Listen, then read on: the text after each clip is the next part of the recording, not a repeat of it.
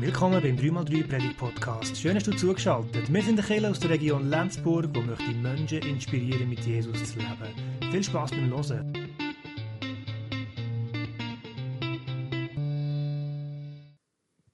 Ja, wenn wir so Brot wieder in die Hand nehmen oder für eine Dekoration aufstellen beim Erntedankfest, dann steckt hinter dem Brot, und oft ist es so, dass auch noch irgendeine Garbe dabei steht, oder eben hier jetzt wie noch Blumen, oder hier die Ähre, dass wir etwas spüren von, es braucht ein bisschen etwas, bis wir Brot in der Hand haben.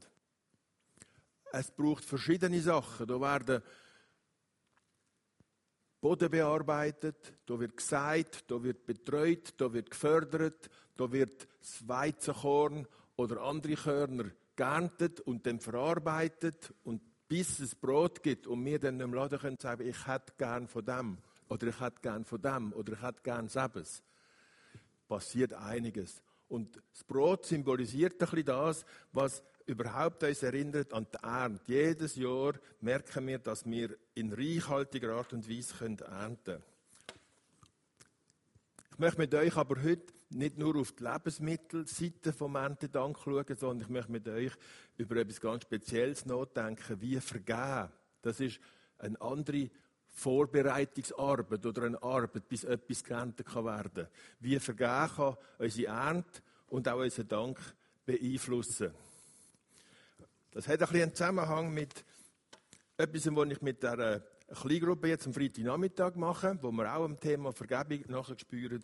Und ich möchte das euch als ganze Gemeinde ein bisschen einen Einblick dazu geben.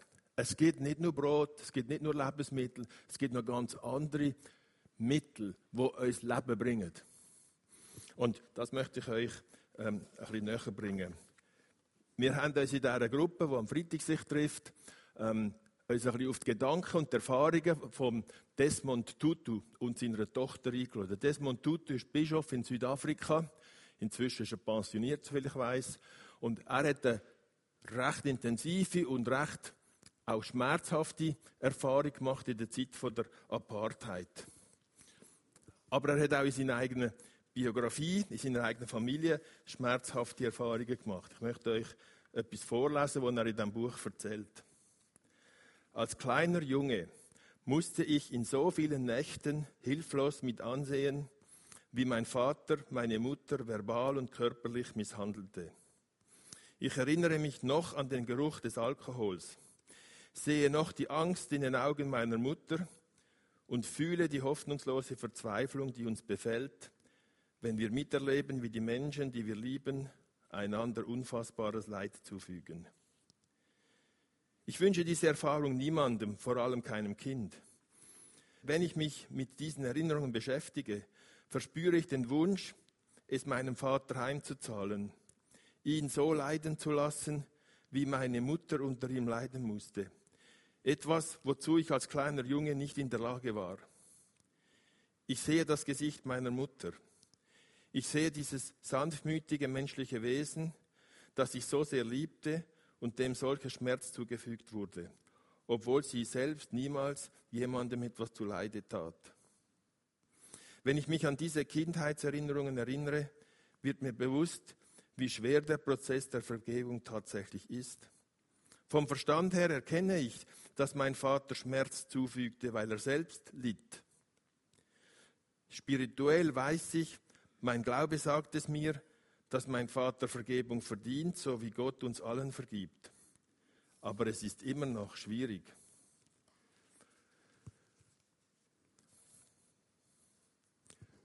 Ich finde das eindrücklich, wie der Desmond Tutu mit seiner Tochter, die auch Priesterin ist, ähm, probiert den Menschen zu zeigen, dass Vergebung nicht irgendetwas Legeres, Lockeres, Einfaches ist. Er schreibt dann auch weiter, nachdem er das erzählt hat, sind sie verletzt oder leiden, Handelt es sich um eine neue Verletzung oder um eine alte, noch nicht verheilte Wunde? Und jetzt sagt er etwas Wichtiges. Erkennen Sie an, was Ihnen angetan wurde. Das, was falsch, unfair und unverdient war. Es ist richtig, darüber wütend zu sein. Und es ist vollkommen normal, dass sie es denen heimzahlen wollen, die ihnen Schmerz zugefügt haben. Aber Vergeltung, eben heimzahlen oder umgehen, befriedigt nicht. Wir erwarten, dass sie uns Genugtuung verschafft, aber das ist nicht der Fall. Wenn ich sie ohrfeige, nachdem sie mich geohrfeigt haben, wird der brennende Schmerz auf meiner Wange dadurch nicht geringer. Und auch meine Traurigkeit darüber, von ihnen geschlagen worden zu sein, bleibt bestehen. Vergeltung hilft uns, wenn überhaupt, nur zu einer momentanen Linderung. Linderung unseres emotionalen Schmerzes. Der einzige Weg zu wirklicher Heilung und innerem Frieden besteht darin, zu vergeben. Solange wir nicht vergeben, bleiben wir in unserem Schmerz gefangen. Wer genau anlässt und überlegt und sich lässt in Erinnerungen vom eigenen Leben hineinholen, merkt, im Schmerz bleibt man gefangen, auch wenn man umgeht. Und, und die, die Perspektive von Vergehen oder Umgehen, in, in, in diesem Spannungsfeld, in diesem Entscheidungsmoment stehen wir fast immer, wenn wir Schmerz erfahren haben, wenn uns Unrecht da worden ist, wenn wir verletzt worden sind. Und wenn wir umgehen und sagen, wenn der mir nicht mehr grüezi sagt, sage ich auch nicht mehr grüezi. Wenn der mir meint, so zu kommen, kann ich im Fall auch. Oder der muss nicht meinen, das soll zuerst einmal. Also wir kennen ja das, das Umgehen hat viele Formen. Es ist nicht immer gerade reinschlagen. Wir können auch anders umgehen. Und es gibt dann ein bisschen eine momentane Linderung. Man wird abgelenkt, wenn man jetzt gerade sich mit dem anderen beschäftigt. Aber nachher kommt der eigene Schmerz wieder und ist nicht weg, nachdem ich am anderen umgegeben habe. Und heilen und innerer Frieden kommt nicht über Umgehen, sondern über Vergehen. Das spüren wir, ahnen wir, kennen wir auch zum Teil. Und einige von uns kennen das sehr gut. Und andere wissen auch, man kann im Schmerz gefangen bleiben. Einfach jedes Mal, wenn man da begegnet, jedes Mal, wenn ich an das denke, macht es weh. Es macht immer noch weh, vielleicht ein bisschen weniger nach einer gewissen Zeit, aber es geht einfach nicht weg. Und das ist nicht ganz einfach. Und umgehen und vergehen hat noch mehr Beobachtungen. Man bleibt an Täter oder an Täterin gebunden. Und das heißt, man bleibt an einem Bunden in dem Sinn, dass man eigentlich immer daran denkt, was die Person an mir gemacht hat. Und jetzt hat die Person ist sozusagen der Gefängniswärter über mir. Die Person hat eigentlich den Schlüssel darüber, ob ich aus diesem Dilemma rauskomme oder nicht. Jedes Mal, wenn die Person sehe oder an sie denkt, denke ich, Gottfried Stutz nochmal, es ist einfach nicht fair gewesen oder es macht bis heute noch. Wir, wir werden sogar von dem Täter definiert. Wir, wir, wir fangen an zu sagen, ich bin der, wo man beschissen hat. Ich bin der, der geblockt worden ist. Ich bin der, der beim Erb beschissen worden ist. Ich bin der, wo, wo man etwas weggenommen hat. Mir hat man das gestohlen. Das hat man umgebracht sogar. Erzählen die auch aus Südafrika. Man hat mir etwas Liebes, manchmal sogar einen Mensch, weggenommen. Ähm, und jetzt bin ich der, wo der Mensch nicht mehr hat. Oder jetzt bin ich der, wo der Betrug hat müssen erleben. Und jetzt definiere ich mich mit dem Erlebnis. Ich bin der, wo. Ich bin die Person, wo man. Und so damit tut der Täter oder die Täterin mich bestimmen. Und ich bin eigentlich gefangen in diesem Bild von mir. Und das Bild wird entstehen und bleibt, weil wir am Täter uns binden Und wenn ich immer an dem studiere, bleibe ich so hängen. Befreit sie von diesem Bild und sich anders sehen und frei werden, ist etwas anderes. Damit kommt unsere Würde zurück. Wenn wir sagen, das ist mir passiert und das hat mir weh gemacht, dann tue ich wieder einfordern bzw. wieder freisetzen, dass ich eigentlich mehr bin als das, was mir jetzt aus mir gemacht hat. Ich bin ein Mensch mit Würde. Und ich komme die Kontrolle über mein Schicksal und über meine Gefühle zurück. Ich bin diesen Gefühl und dem, was da passiert ist, nicht mehr ausgeliefert. Ich kann wieder etwas Neues gestalten und ich kann sagen, das sind die Gefühle, aber das sind nicht alle, es gibt auch andere und ich kann jetzt auch noch etwas anderes machen. Was man beobachtet hat, auch wissenschaftlich, ist, dass Menschen, die umgehen in ihrer inneren Haltung, und die müssen jetzt nicht um sich schlagen, nicht jetzt gerade Leute verschiessen, die können auch ganz auf eine andere Art umgehen, dass die anfälliger sind für Krankheiten. Und umgekehrt hat man können beweisen mit Untersuchungen unter vielen hundert Leuten, dass die, die vergehen und loslassen, dass die weniger krankheitsanfällig sind. Es gibt eine Studie von der Harvard University Und das ist eine berühmte Universität, die untersucht hat, unter Hunderten und Tausenden von Leuten sogar, dass die Leute, die vergehen, bei denen bessern sich Depressionen.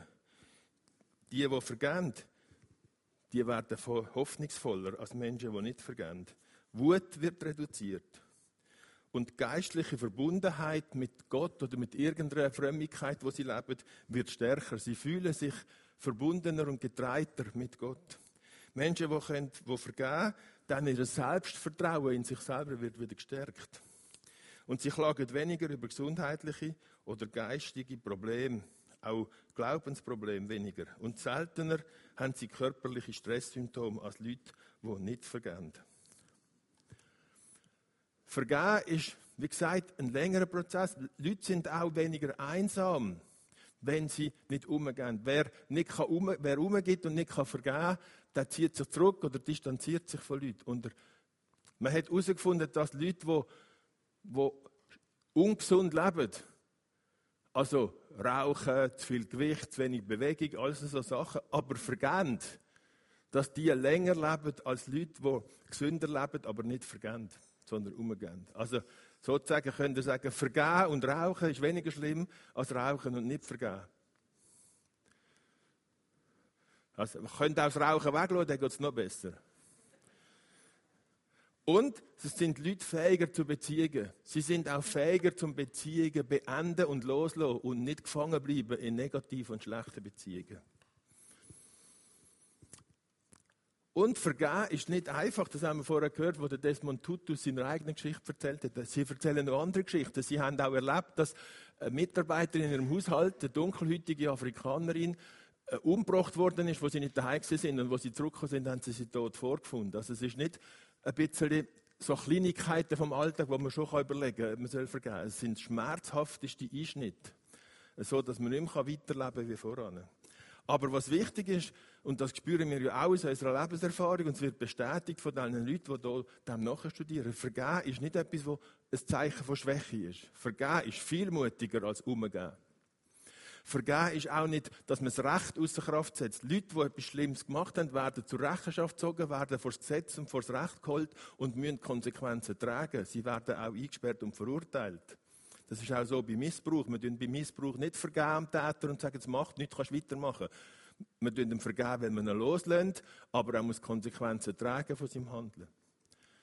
Vergeben ist nicht vergessen. Man erinnert sich sehr wohl an die Ereignisse und man kann die ganz gut beschreiben und man muss sie sogar beschreiben, dass sie ihre Kraft verlieren. Wenn man darüber reden kann, geht es besser, als wenn man muss schweigen.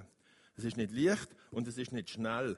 Vergebung ist ein Lebensstil und ein Verhaltensweise, das man einübt. Und wir kennen das. Vergebung ist bei den meisten Leuten oft so etwas, wo auch, äh, man schenkt zwar, aber man hat noch eine Bedingung. Und da sagt der Desmond Tutu etwas ganz Interessantes, er beschreibt das auch, ich lese euch noch mal ein paar Ziele. Er sagt, Vergebung ist nicht abhängig von dem, was andere tun. Vergebung ist nicht abhängig von dem, was andere tun. Ja, gewiss ist es einfacher, jemandem zu vergeben, der Reue zeigt und bereit ist, Wiedergutmachung zu leisten. Das gibt mir dann das Gefühl, eine Art Kompensation zu erhalten. Ich kann sagen, wenn du den Kugelschreiber zurückgibst, den du mir gestohlen hast, bin ich bereit, dir zu verzeihen. Das ist das gängigste Muster der Vergebung. Wenn wir Vergebung so verstehen, ist sie etwas, das wir einem anderen anbieten, ein Geschenk, das an Bedingungen geknüpft ist. Wenn du das machst, dann vergebe ich dir. Oder ich vergebe dir, wenn du das machst. Doch diese Bedingungen, die wir an die Vergebung knüpfen, werden zu Ketten und binden uns an die Person, die uns Schaden zufügte. Und der Übeltäter ist es dann, der die Schlüssel für diese Ketten besitzt. Wir können zwar die Bedingungen festlegen, die er erfüllen muss, damit wir ihm vergeben, doch der Mensch, der uns Schaden zufügt, der kann selbst entscheiden, ob er unsere Bedingungen akzeptiert oder nicht. Und wir selbst verharren in der Opferrolle. Wir haben die Bedingung gestellt, wenn es der andere nicht erfüllt, bin ich immer noch das Opfer. Und er machte das kleine Beispiel, das ihr sicher auch schon beobachtet habt. Wenn meine kleine Enkeltochter und Alena wütend ist, sagt sie, ich rede erst wieder mit dir, wenn du sagst, dass es dir leid tut. Doch ihre ältere Schwester empfindet diese Forderung als unfair und ungerechtfertigt und weigert sich. So verharren die beiden in ihrem Groll und testen, wer die größere Willenskraft hat. Es gibt nur zwei Möglichkeiten, das Kräftemessen zu beenden. Entweder die Schwester entschuldigt sich oder Onnalena beschließt, auf die Entschuldigung zu verzichten und vergibt ihr bedingungslos. Das ist interessant, dass bedingungslos vergeben ist ganz anders als Geschenk, wo an eine Bedingung geknüpft ist. Nochmal der Desmond Tutu. Diese Vergebung, eben die bedingungslose Vergebung, ist eine Gnade, ein freies Geschenk, das frei gegeben wird. Diese Form der Vergebung befreit, und jetzt redet er vom einen und vom anderen, diese Form der Vergebung befreit den Menschen, der Schaden zufügte, also der Täter oder Täterin, von der Last, der Laune seines Opfers ausgeliefert zu sein. Weil er auch eine Unsicherheit, was wird das Opfer als Preis von ihm fordern, damit es ihm Vergebung gewährt. Das ist das eine. Der Täter wird befreit von seiner Unsicherheit oder Last vor dem Opfer und ebenso befreit es ihn von der Furcht vor möglichen Vergeltungsmaßnahmen des Opfers. Aber sie befreit auch die Person, die vergibt. Wenn wir Vergebung als bedingungsloses Geschenk geben, befreit uns das augenblicklich von dem Joch, das uns an den Menschen bindet, der uns schädigte. Wenn sie vergeben, sind sie frei, ihren eigenen Weg zu gehen, sich weiterzuentwickeln. Sie sind kein Opfer mehr.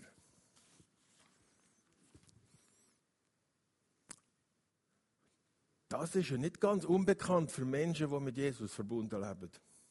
Und Menschen, die als Christen leben und mit Jesus in Verbindung leben, die werden ja Vergebung und Aussöhnung in die gleiche Art einüben, wie Jesus das vorgemacht hat. Und da gibt es ganz viele Beispiele, wie Jesus mit Leuten umgegangen ist, die ihm Schaden zugefügt haben oder verletzt worden sind. Was hat Jesus nicht für eine interessante und wertvolle Aussage gemacht am Kreuz?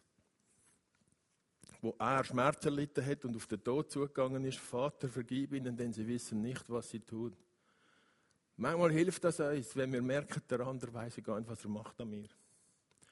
Der merkt gar nicht, was er macht. Mein Vater hat gar nicht gemerkt, meine Mutter hat gar nicht gemerkt, meine Brüder oder wer es immer war, oder andere Menschen, die haben gar nicht wollen, können merken, was sie uns angetan haben.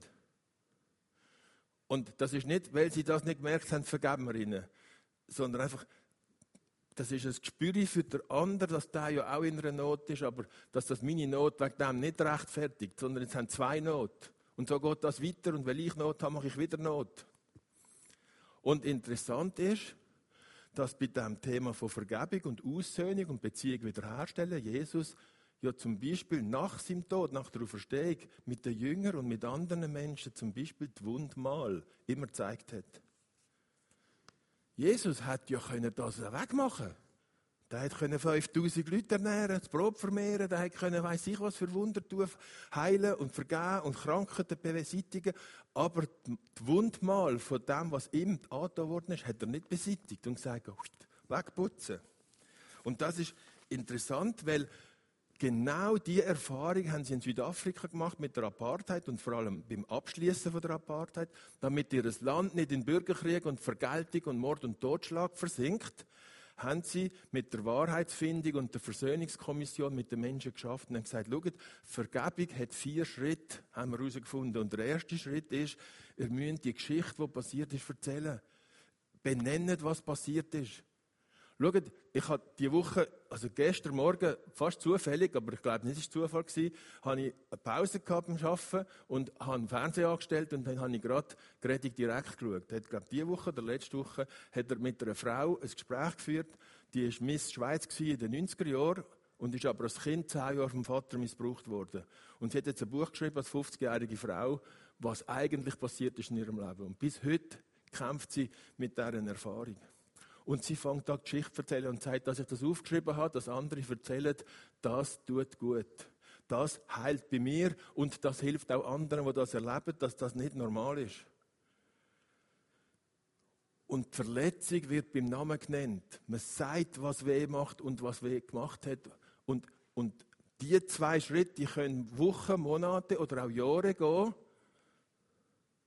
Und dann wird Vergebung praktiziert als dritter Schritt, nicht als erster. Dann wird Vergebung praktiziert zum Loslassen und den Täter auch zur Rechenschaft zu ziehen, aber nicht aus Rache und aus Vergeltung, dass er es auch abbekommt.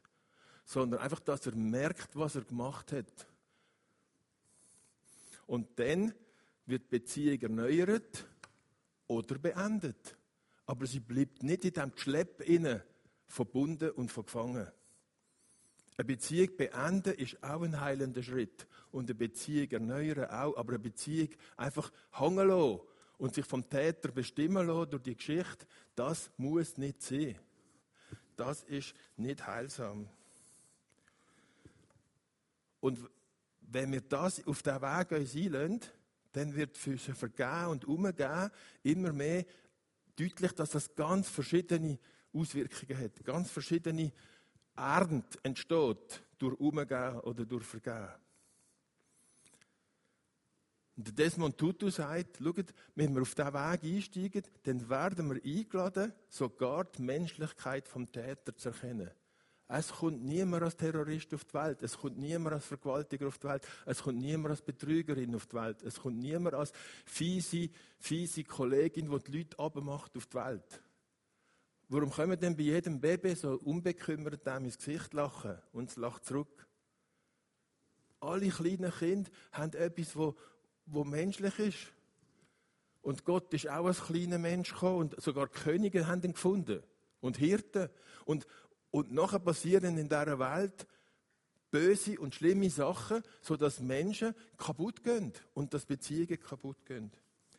Und der Desmond Tutu sagt, wir können aber bei diesem Prozess sogar eingeladen werden, nicht nur uns und unsere Verletzung zu sehen, sondern auch die Verletzung und der Schmerz und das Leid vom anderen, wo, wo das ausgelöst hat. Er schreibt dann in Bezug auf seinen Vater, könnte ich das Leben meines Vaters führen? Hätte ich die Belastungen aushalten müssen, denen er ausgesetzt war? Hätte ich seine Bürde auf meinen Schultern getragen? Hätte ich mich dann so verhalten wie er? Ich weiß es nicht. Ich hoffe, ich hätte trotzdem anders gehandelt, aber ich weiß es nicht. Mein Vater ist vor langer Zeit gestorben, schrieb er, aber wenn ich heute mit ihm sprechen könnte, würde ich ihm gerne sagen, dass ich ihm vergeben habe. Was würde ich zu ihm sagen? Ich würde damit beginnen, ihm für all die wunderbaren Dinge zu danken, die er als Vater für mich getan hat. Aber dann würde ich ihm sagen, wie sehr diese eine Sache mich verletzte. Ich würde ihm sagen, wie sehr das, was er meiner Mutter antat, mich belastete und quälte. Vielleicht würde er mich anhören, vielleicht nicht. Aber ich würde ihm dennoch vergeben. Da ich nicht mit ihm sprechen kann, konnte ich ihm nur in meinem Herzen vergeben. Wäre mein Vater heute hier, würde ich ihm vergeben, unabhängig davon, ob er mich um Vergebung bittet oder nicht. Selbst wenn er sein Verhalten rechtfertigen würde, oder überhaupt nicht in der Lage wäre, es mir zu erklären, würde ich ihm vergeben. Warum würde ich das tun? Ich gehe den Pfad der Vergebung mit ihm, weil ich nur so den Schmerz heilen kann, den mein Herz in der Jugend erlitt. Wenn ich meinem Vater vergebe, werde ich frei. Wenn ich ihm nicht länger sein Verhalten gegenüber meiner Mutter vorhalte, hat meine Erinnerung an ihn keine Macht mehr über mein Gemüt. Seine Gewalttätigkeit und meine Unfähigkeit, meine Mutter vor ihm zu schützen, definieren mich nicht mehr. Ich bin nicht mehr der kleine Junge, der sich vor der alkoholisierten Wutausbrüchen des Vaters fürchtet. Ich habe eine neue und andere Geschichte. Vergebung hat unsere negativen Bindungen aufgelöst. Wir sind frei. Ich habe in diesen drei Wochen, wo wir gesegelt sind, ähm, das Buch gelesen von Johnny Fischer, der von Divertimento, einer von den zwei. Ich bin auch Jonathan. Er erzählt eine sehr schmerzhafte Geschichte, die er daheim erlebt hat. Hat mich tief bewegt und ich habe gemerkt, ah, der macht das Gleiche. der fängt an zu erzählen. Alle brauchen das. Sie müssen irgendwo anfangen zu erzählen. Und sie müssen den Schmerz benennen, bevor sie loslassen können. Und der Untertitel von Johnny Fischer im Buch heißt Eine Versöhnungsgeschichte, auch mit seinem Vater. Ähm, hat mich sehr bewegt. Vergeben, vergeben, verändert, was wir ernten und für was wir noch dankbar werden können.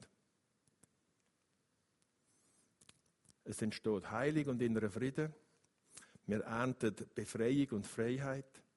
Wir können eigene Würde zurückernten. Wir können weniger Krankheit ernten und wir können gesündere Beziehungen ernten. Wir können mehr Menschlichkeit ernten und dankbar werden für diese Sachen. Das ist eine Möglichkeit, die es geben wird. Und Jesus hat uns das gezeigt und viele Traditionen von verschiedensten religiösen Prägungen, geistliche Prägungen, Lebensberatungen, psychologische Erfahrungen zeigen uns, dass das nicht einfach etwas Plumps ist. Das ist eine Lebensmöglichkeit, die wir sonst nicht haben. Und eigentlich ist das, wenn wir das Hintergrundbild vom Erntedanken wegnehmen und schauen, auf welchem Hintergrund wir hier das alles überlegen, ist das im Zusammenhang von mehr Himmel auf Erde. Eigentlich ist durch das die Möglichkeit von mehr Himmel auf Erde möglich. In dem Sinn, Amen.